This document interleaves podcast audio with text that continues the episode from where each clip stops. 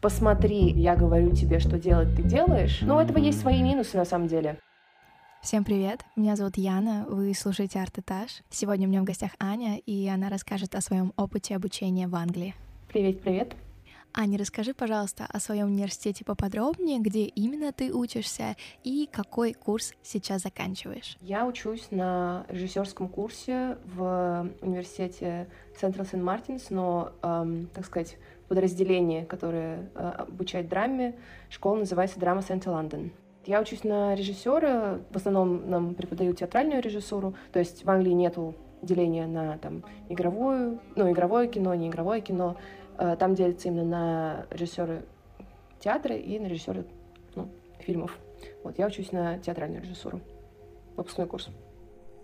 Что или кто тебя вдохновил стать режиссером театра? Было ли это какое-то спонтанное решение или мечта детства? Я с детства вообще очень любила рассказывать истории, слушать истории. Мне очень нравилось эм, для родителей делать какие-то спектакли. Я в школе всегда участвовала в всяких постановках. Э, некоторые даже сама ставила с очень юного возраста. Но в семье как-то так повелось, что мол, театр это не очень женское, театр это не очень ну, для меня. И когда я отучилась на искусствоведа один год, э, я пришла к семье и сказала, что мам, пап, смотрите, я очень-очень хочу заниматься театром, я в любой момент могу переквалифицироваться, позвольте мне, пожалуйста, делать то, что я хочу. И мне сказали, что ну, да, хорошо, ты уже девочка взрослая, иди занимайся. И у меня получился такой очень длинный период, когда я не делала ничего связанного с театром, и тут я вдруг оказалась в мире своей мечты, и, наверное, от этого мне так сложно, и от этого у меня были какие-то ложные ожидания. Вот, но вдохновило меня, ну, наверное, желание мое потому что, да, что-то, что со мной было всегда, э, что-то, от чего я никогда не могла отказаться, и казалось, что это то, чем я хочу заниматься. Как устроена программа обучения в течение трех лет?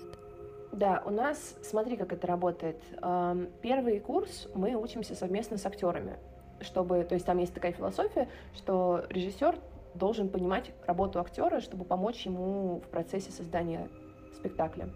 И весь первый курс мы делали все те же самые упражнения, что актеры, все те же самые занятия, там балет, вокал, все это было очень весело. Но параллельно с этим шли, естественно, пары по, ну, направленные на режиссуру, ведение театра. Я, я просто, я сейчас в моменте транслитерирую, может быть, непонятно звучать, если что-то непонятное, спрашивай. У нас была пара по культуре театра, у нас была режиссура кино тоже на таком совсем минимальном уровне.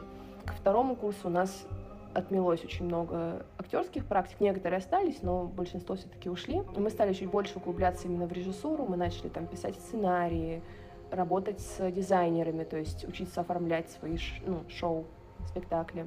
И нам стали больше доверять какие-то большие постановки. То есть если на первом курсе э, все, что делают актеры, и мы вместе с ними режиссируют э, преподаватели, то на втором уже нас приглашали быть там вторым режиссером или вот была ситуация на втором курсе у меня, я была вторым режиссером на постановке «Ревизора» Гоголя. Это было как раз там до пандемии, буквально за неделю до, до ее начала. И наш преподаватель ушел ну, стал, начал участвовать в протестных движениях учителей, которые тогда шли, и он совсем покинул проект на две недели.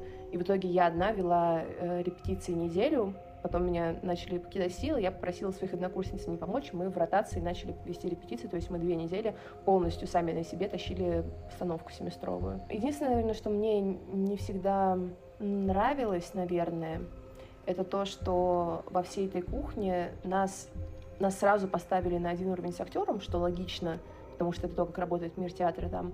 Но при этом преподаватели, из-за того, что они такие как бы старой школы, они эм, в нашем присутствии очень часто говорили про то, что режиссеры, мол, такие вот нехорошие, все от вас хотят, сами ничего не делают.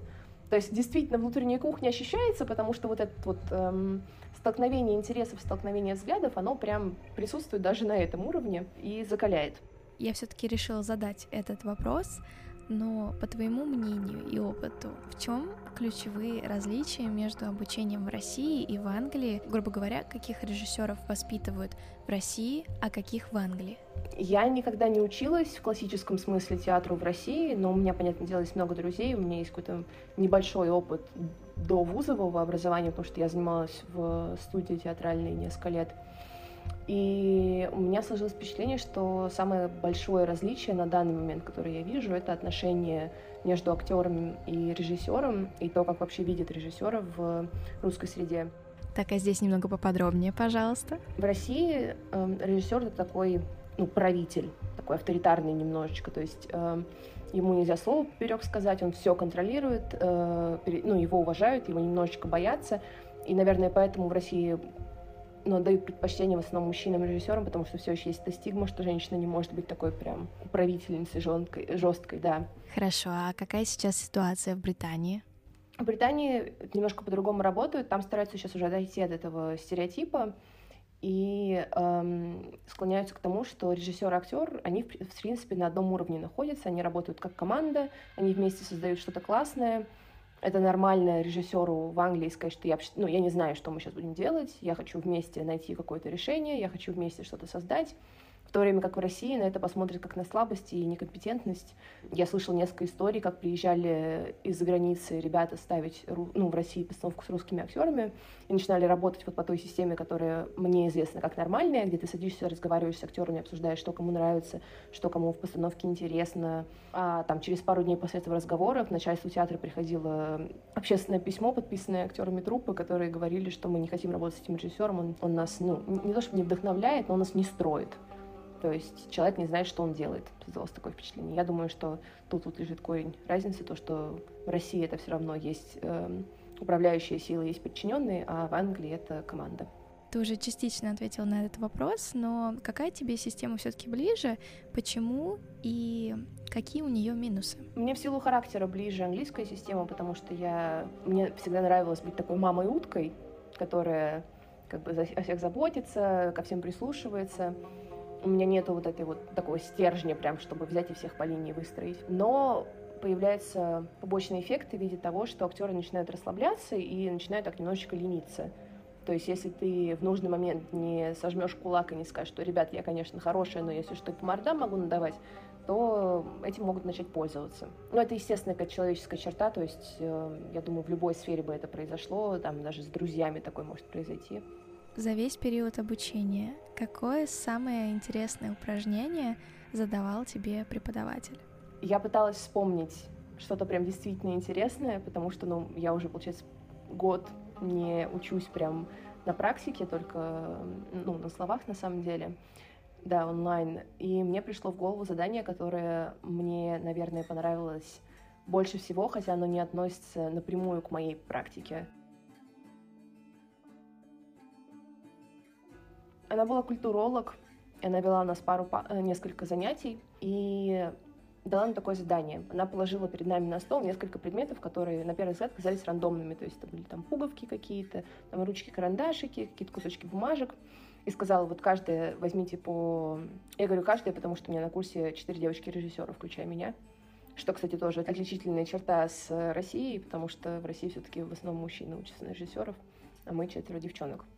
Так вот, и она сказала нам каждый взять там по несколько предметов и рассказать историю этими предметами, не используя слов. Мне, по-моему, попалась, э, я не помню, какая-то колбочка, у которой была крышечка, которая открывалась, и, ну, у нас было там несколько минут буквально, я придумала показать ракету, которая, ну, она взлетает, у нее отделяется фаза какая-то от ракеты отлетает, и когда она уже э, попадает в, в атмосферу, она замедляется, и вот эту пиканье всяких аппарат, аппаратов э, в ракете. Нам нельзя было использовать слова, то есть я анимировала это все только звуками какими-то. И для меня это было очень забавно, потому что это действительно была история просто из ничего. Это еще раз наглядно продемонстрировал, что человеческий мозг, на самом деле, даже если ты не, не пытаешься рассказать какую-то очень прям замысловатую вещь, он все равно ее найдет в том, в чем, что бы он не видел, на что бы мы не смотрели, мы во всем находим какие-то паттерны, какие-то нарративы, даже если это просто там колбочка с крышечкой которая вдруг превращается в ракету. Мне это показалось очень классным, потому что это действительно эм,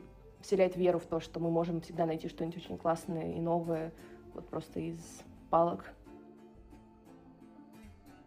Какой совет ты можешь дать ребятам, которые планируют поступить на режиссуру?